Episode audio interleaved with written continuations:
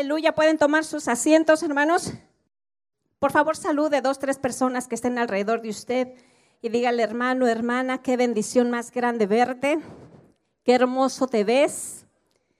Pero dígaselo, dígaselo, porque creo que no le creyó. Dígale, qué hermoso, qué hermosa te ves en esta mañana.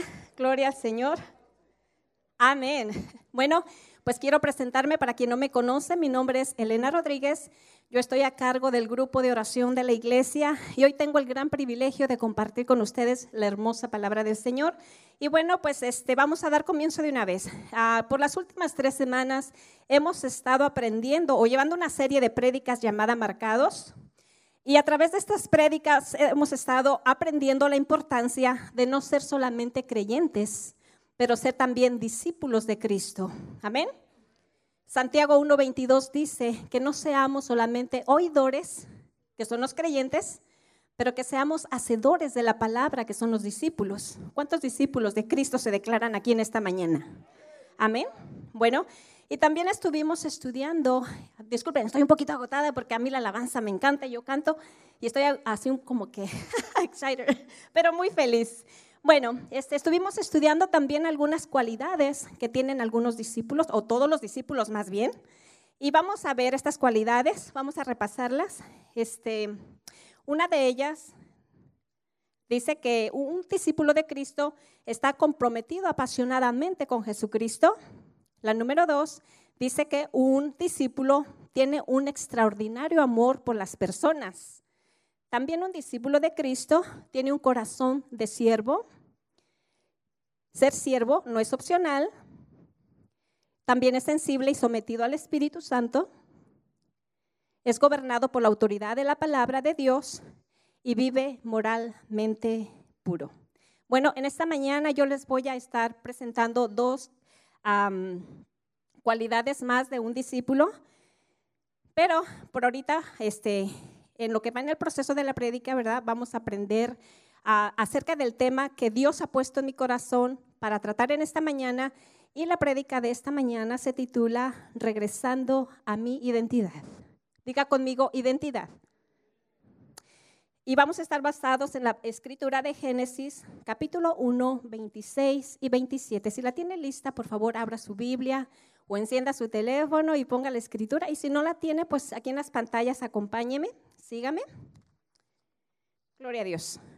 Y dice así. Entonces dijo Dios. ¿Quién dijo? Dios. Hagamos al hombre a nuestra imagen conforme a nuestra semejanza. Primero, ¿quién dijo? Dios. ¿Qué dijo?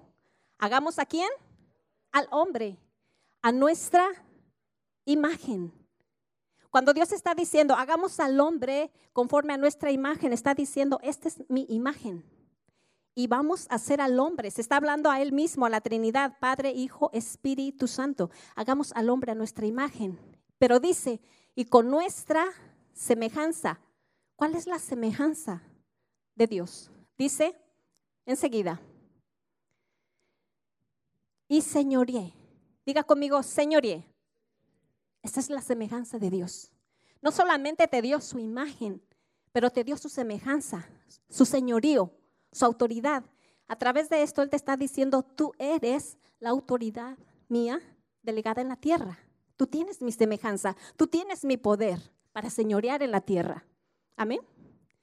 Dice, y en las aves de los cielos, en las bestias, en toda la tierra y en todo animal que se arrastra sobre la tierra. Pero vuelve a decir Dios, por si acaso se te olvida, creó Dios al hombre, vuelve y te repite, al hombre, a su, digan conmigo, imagen. Dígale a la persona que está a un lado, tú eres la imagen de Dios. Pero dígaselo con fe, creyéndolo. Tú eres la imagen de Dios, porque es verdad. Y dice Dios, y creó Dios al hombre a su imagen. ¿A imagen de quién? De Dios lo creó. Varón y hembra lo creó. Amén. Ahora, vuelva a repetir, repetir conmigo, perdón, identidad. Yo le quiero dar el concepto de la palabra identidad. Estuve buscando muchas diferentes, pero anoté una que me encantó y dice esto, identidad es, o la definición es, la conciencia que una persona tiene de ser ella misma y distinta a las demás. Cuando usted tiene identidad, usted sabe quién es. Usted no va a copiar a nadie, ni va a hacer lo que otras personas hacen, porque usted sabe quién es. Amén. En pocas palabras, dice, identidad es lo que hace único y exclusivo a cada quien. Yo quisiera hacerle una pregunta, no me la tiene que contestar, pero por unos segundos pregúntese a sí mismo. La identidad que hoy estoy viviendo en este momento está basado en lo que la sociedad dice que yo soy. La identidad que yo estoy viviendo en este momento está basado en lo que las redes sociales o lo que la gente que me rodea dice que yo soy. O está basada en lo que Dios dice que yo soy. Piensen por unos segundos acerca de esto. ¿Cuál es esa identidad que yo estoy viviendo? Porque hoy en día estamos bombardeados por tantas cosas que a veces queremos parecernos a los demás, pero se nos olvida que nuestra verdadera identidad tiene que estar basado en lo que Dios dijo que somos. ¿Estamos de acuerdo? ¿Están entendiendo el mensaje? Amén. Ok. Ahora, identidad tiene que ver con tres cosas. ¿Quién soy? ¿De dónde vengo? ¿Y a dónde voy? Una persona que no tiene identidad no sabe para dónde va. Una persona que no tiene identidad no tiene propósito. No sabe por qué está aquí, no sabe para dónde va. Simplemente vive por vivir y pasa a ser del grupo de personas que nacen, crecen, se reproducen, mueren, pero nunca supieron su propósito en esta vida. Nunca supieron por qué estaban aquí. Y Dios no quiere eso para nosotros. Dios quiere que usted conozca cuál es su identidad, cuál es el propósito que usted está aquí en esta vida o por qué está, en, por qué está viviendo en esta tierra. Usted tiene un propósito. Amén. Gloria al Señor. Ahora, vamos a pasar a la cualidad 8, que fue una de las que me tocó. Y la cualidad 8 de un discípulo dice que un discípulo de Cristo conoce su identidad. Un discípulo de Cristo, que todos somos discípulos, una vez que tú recibiste a Jesús como tu Señor y Salvador, automáticamente tú ya pasas a ser su discípulo. En pocas palabras, el discípulo el que hace la palabra el que aprende la doctrina, el que la cree, pero la acciona, sigue los pasos del maestro. ¿Quién es nuestro maestro? ¿Quién es nuestro maestro? No dígalo fuerte, ¿quién es nuestro maestro? Jesús. Entonces, ¿la doctrina de quién tenemos que seguir? De la de Jesús. ¿Ok? Entonces, cuando un discípulo tiene bien firme su identidad, él puede decir con toda seguridad, yo sé quién soy en Cristo. Y vamos a pasar a la escritura Efesios 2.10 y vamos a ver qué nos dice Efesios. Dice, porque somos hechura suya, creados en Cristo Jesús para buenas obras, las cuales Dios preparó de antemano para que anduviéramos en ellas. ¿Qué quiere decir esto? Cuando un discípulo de Cristo, una persona que tiene bien definida su identidad, dice, yo soy hechura suya ¿Hechura de quién? De Dios. Y dice, creados en Cristo Jesús. ¿Por qué? Porque cuando una persona, ¿verdad? Antes de conocer a Cristo, dice la Biblia que éramos creación. Éramos la creación de Dios solamente. Pero el día que usted recibió a Cristo, dice que usted pasó a ser una nueva criatura. Entonces, ¿por qué dice, somos hechura suya? porque somos la imagen de Dios. Pero dice, ahora somos creados en Cristo Jesús para buenas obras. ¿Cuáles son las buenas obras? Dios no te está diciendo tienes que ser como la hermana este, Teresa y haciendo obras buenas para que te ganes el cielo. No, Dios no se está refiriendo a eso en este versículo. Dios te está diciendo, cuando eres la hechura de Él, creado en Cristo quiere decir, fuiste creación, Jesús vino a tu vida, ahora ya no dices soy una criatura, ahora dices soy una nueva criatura en Cristo Jesús, creado para buenas obras. ¿Cuáles buenas obras? Ahora cuando Cristo Jesús vino a tu vida, ahora vas a caminar como tu maestro dice que camines. ¿Me estoy dando a entender?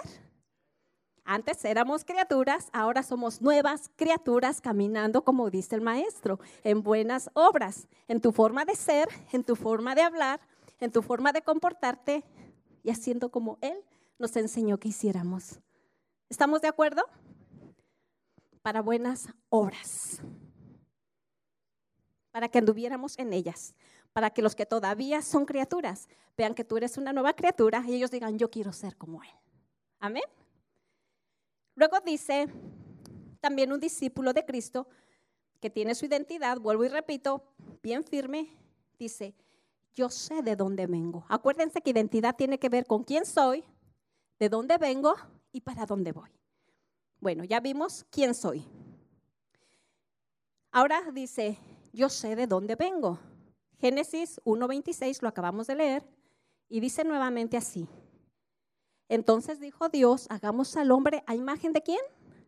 De Dios. Entonces, si Dios dice que Él nos hizo, que Él se habló a sí mismo, que Él le habló a la Trinidad y le dijo, hagamos el hombre a nuestra imagen, a nuestra semejanza, entonces ¿de dónde venimos? De Dios. Diga conmigo, de Dios. Dice la palabra de Dios. Bueno, eso lo leí en un libro. También dice la Biblia, pero lo leí en un libro. Una gran escritora dice, cuando Dios le habló, cuando Dios hizo los peces, Dios le habló al agua. Y le dijo, háganse los peces. Y se hicieron los peces. Cuando Dios hizo las flores, le habló a la tierra. Y se hicieron flores. Cuando Dios hizo el cielo, cuando Dios hizo la luna y las estrellas y el sol, le habló al firmamento. Pero cuando Dios hizo al hombre, dice que Él se habló a sí mismo, a la Trinidad.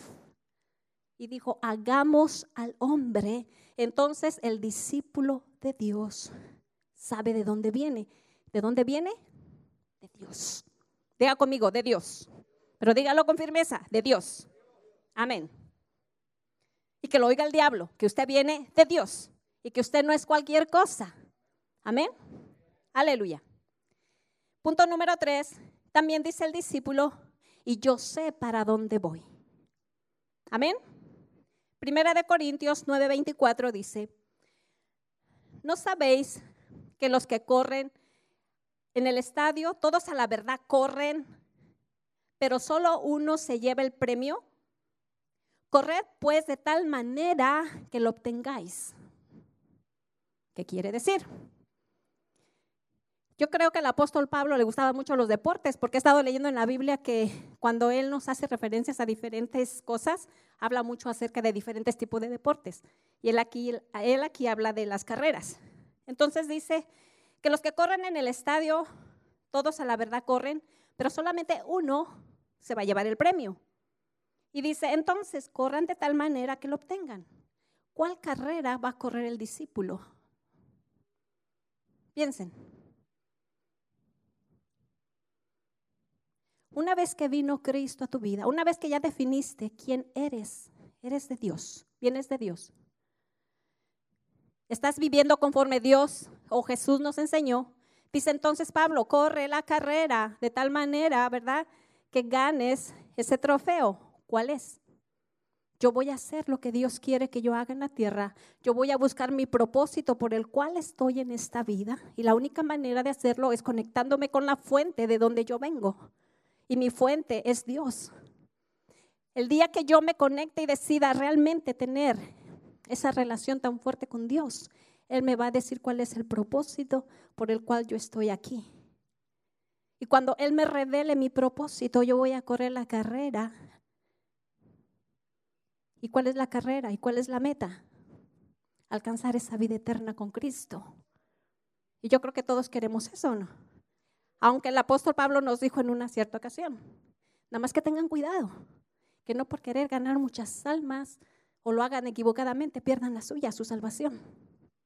Ganen almas, hagan la obra de Dios, pero cuiden su salvación. Amén. Gloria al Señor.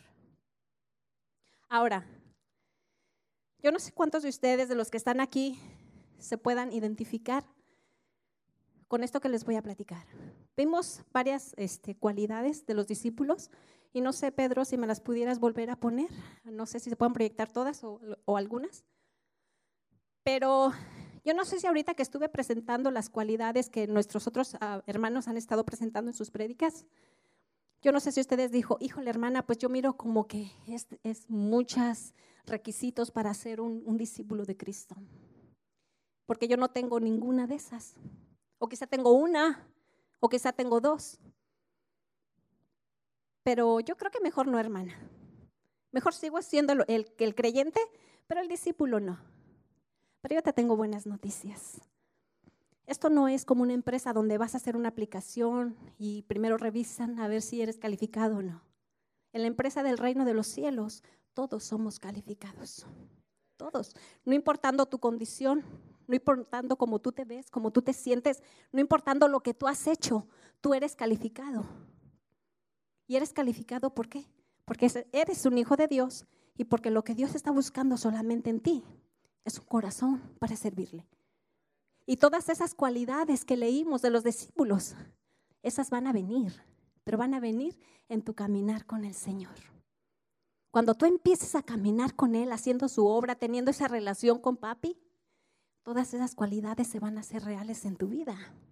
No es que tienes que ser perfecto para ser un discípulo de Cristo. Amén. Les voy a dar tres ejemplos de hombres imperfectos, que la Biblia habla de muchísimos imperfectos, pero que revolucionaron la historia y hoy lo seguimos recordando, porque en el momento dijeron, Señor, no, yo no.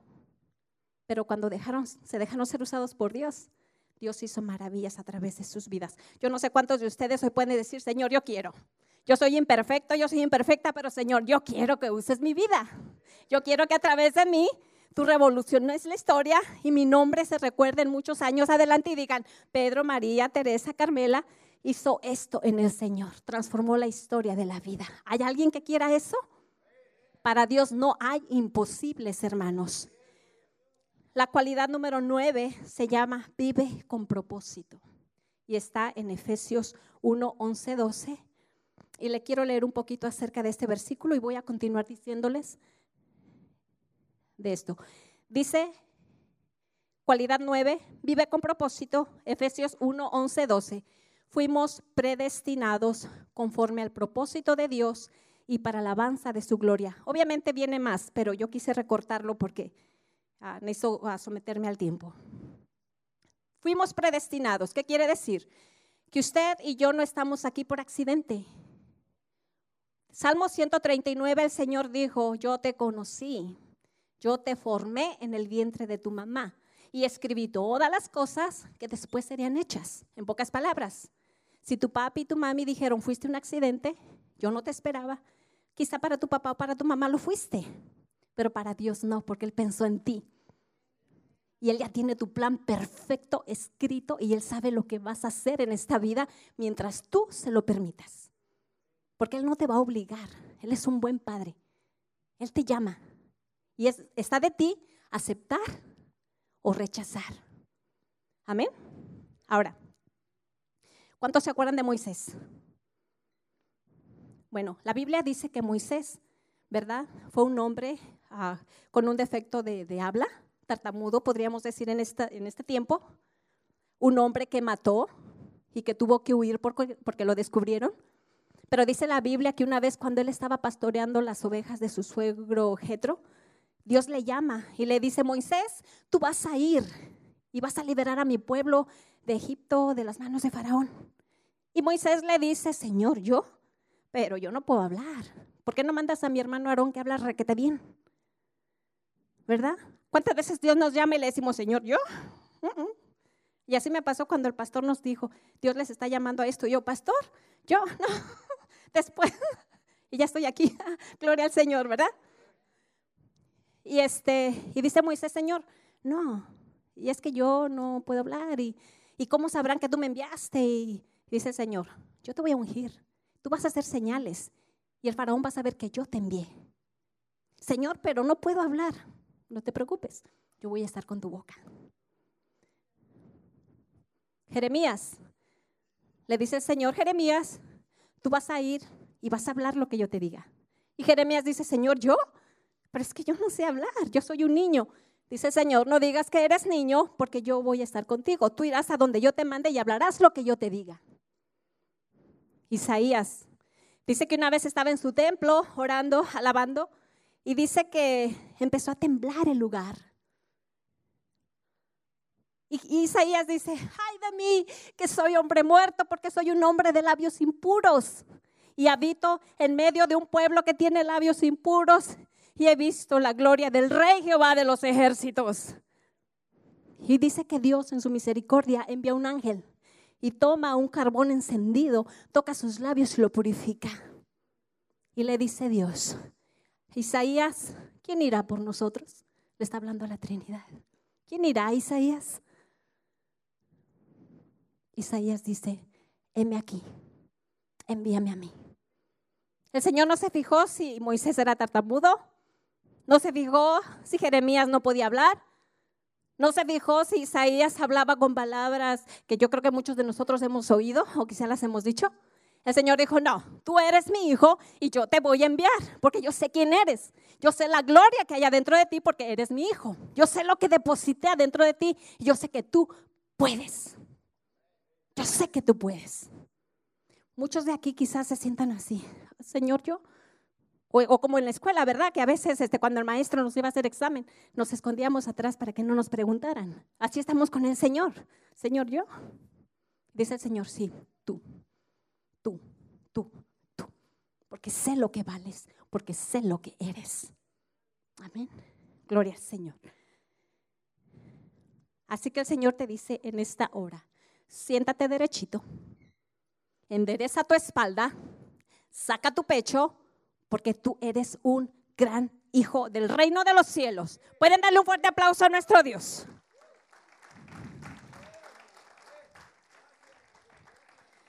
Yo quiero decirte una cosa.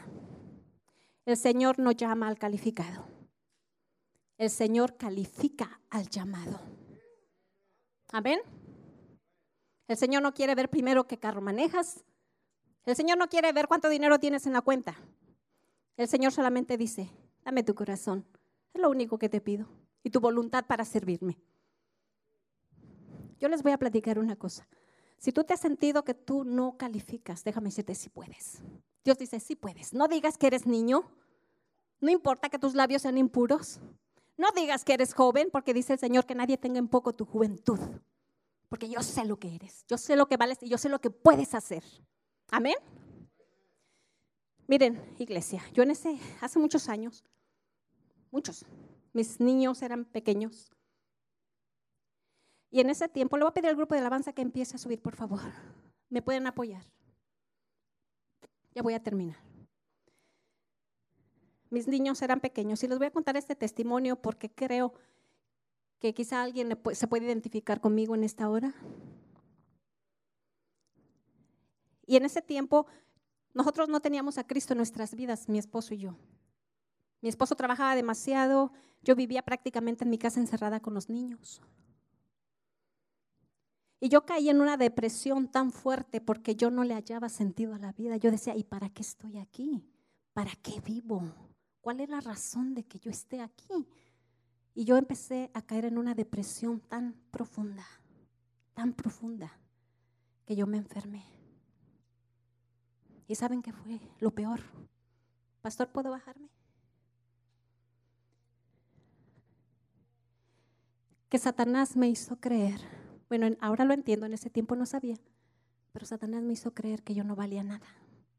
Que si yo me moría, no pasaba nada, nadie me extrañaba. Que no hacía diferencia si yo vivía o me moría. Y ahora entiendo que Satanás estaba poniendo en mi mente que era él. Quítate la vida, pastor, pastor. Pensé, me convenció de quitarme la vida. Y me convenció de quitarle la vida a mis hijos. Y lo iba a hacer, de verdad. Yo ya no le hallaba sentido a nada. Ahora mis hijos están aquí presentes, van a decir, ¿quién te dijo a ti que yo me quería morir? Porque yo pensaba quitarle la vida también a ellos junto conmigo. Y el día que yo decidí hacerlo, miren qué bueno es Dios. Qué bueno es Dios. El día que decidí quitarme la vida con mis hijos, alguien vino, tocó la puerta y abrí. Y llegó un matrimonio y me dice, queríamos venir a visitarte y decirte que Cristo te ama, que Él tiene planes para tu vida, que tú eres especial delante de sus ojos, que eres como una joya en sus manos. Y yo empecé a llorar y llorar y llorar, porque por fin algo espiritual vino a mi vida y me hizo sentir que yo era amada por alguien que yo no conocía todavía, pero que yo quise conocer con todo mi corazón. El diablo me decía, ¿sabes una cosa? Ahora vuelvo y repito, no conocía que era el diablo, pero ahora lo entiendo. Me decía, tú naciste para conformarte con lo que eres, tú no sirves para nada. Tú naciste para comer comida de cerdo. Tú naciste para comer en los pabellones comida fría.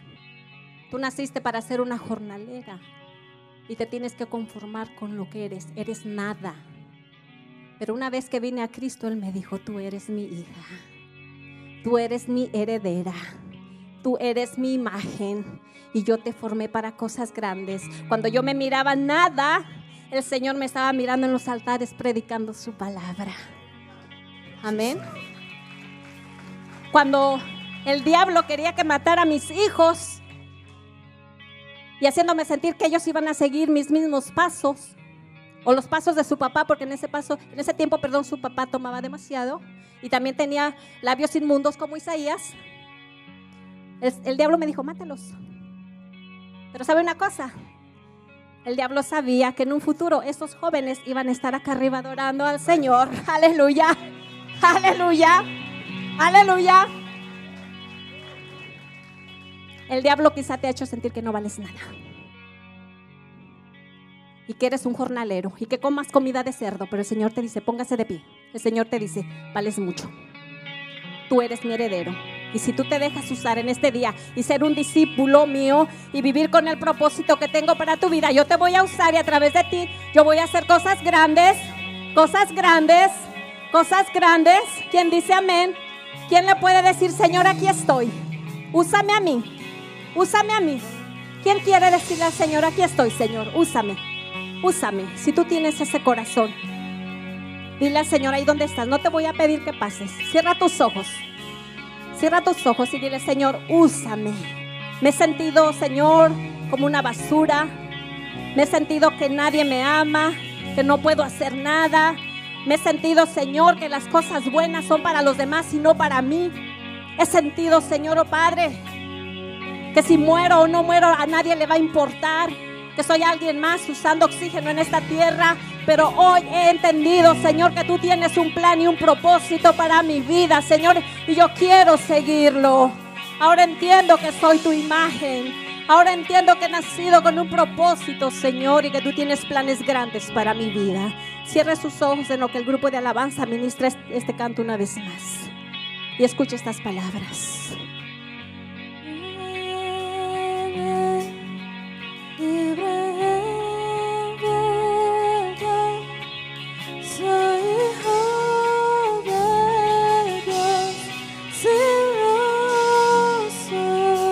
Puede declarar que es hijo de Dios. En tu casa, si tú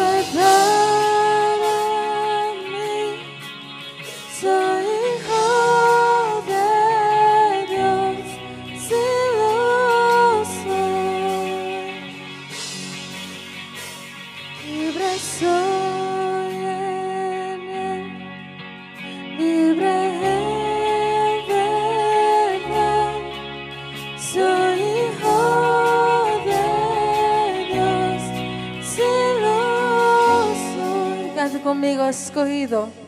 Declárelo. Escogido, perdonado, y yo soy quien dices que soy.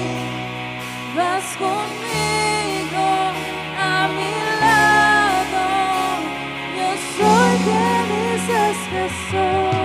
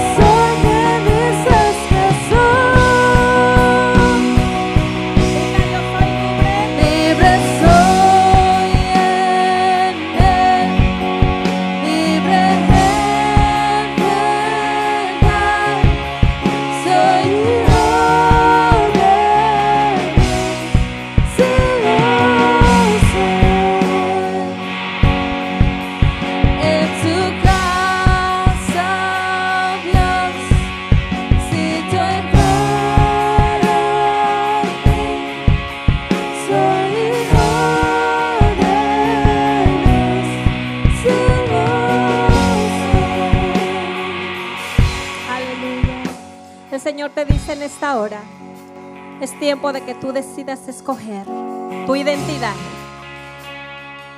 ¿Tú quieres vivir tu identidad basada en lo que la gente dice que tú eres?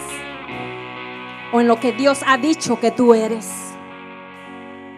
El Señor te invita hoy a que seas un discípulo del Señor, que camines con Él. Voces van a venir de diferentes maneras y te van a decir es que tú tienes que ser como aquel o como aquella. Pero dice el Señor, no, no, tu identidad está en mí. Yo te hice con mucha gloria, con mucha gloria, con mucha gloria. Amén. Vamos a orar. Señor, en esta hora yo oro por tu pueblo, para que esta palabra, Señor, se agarreme en sus vidas, Señor. Y todo aquello que el enemigo vino a poner en sus mentes que no valían, que no servían, que no tienen propósito. Señor, que hoy sea quebrantado en el nombre de Jesús. Y que la mentalidad de Cristo sea la, la, mentalidad de tu pueblo en esta hora, Señor. Y que ellos sepan que ellos, Señor, son grandes en el reino, Señor. Que tú les has dado potestad y señorío para gobernar en la tierra, oh Dios. Porque son tu imagen y son tu semejanza, oh Padre. Señor, yo bendigo a tu pueblo en esta hora, Señor. Y declaro que esta palabra, Señor, que fue sembrada en sus corazones, no sea arrebatada, Señor. Y no va a ser arrebatada, Señor. Porque tú eres un buen Padre, Señor. Y tú cuidarás de tu pueblo para que ellos, Señor, vivan con propósito en esta tierra. En el nombre poderoso de Jesús, Señor. Yo sello esta palabra, Señor, con la sangre del Cordero y con el fuego del Espíritu Santo, Señor. Y yo declaro un antes y un después de victoria sobre casa de Dios. En el nombre poderoso de Jesús. Aleluya.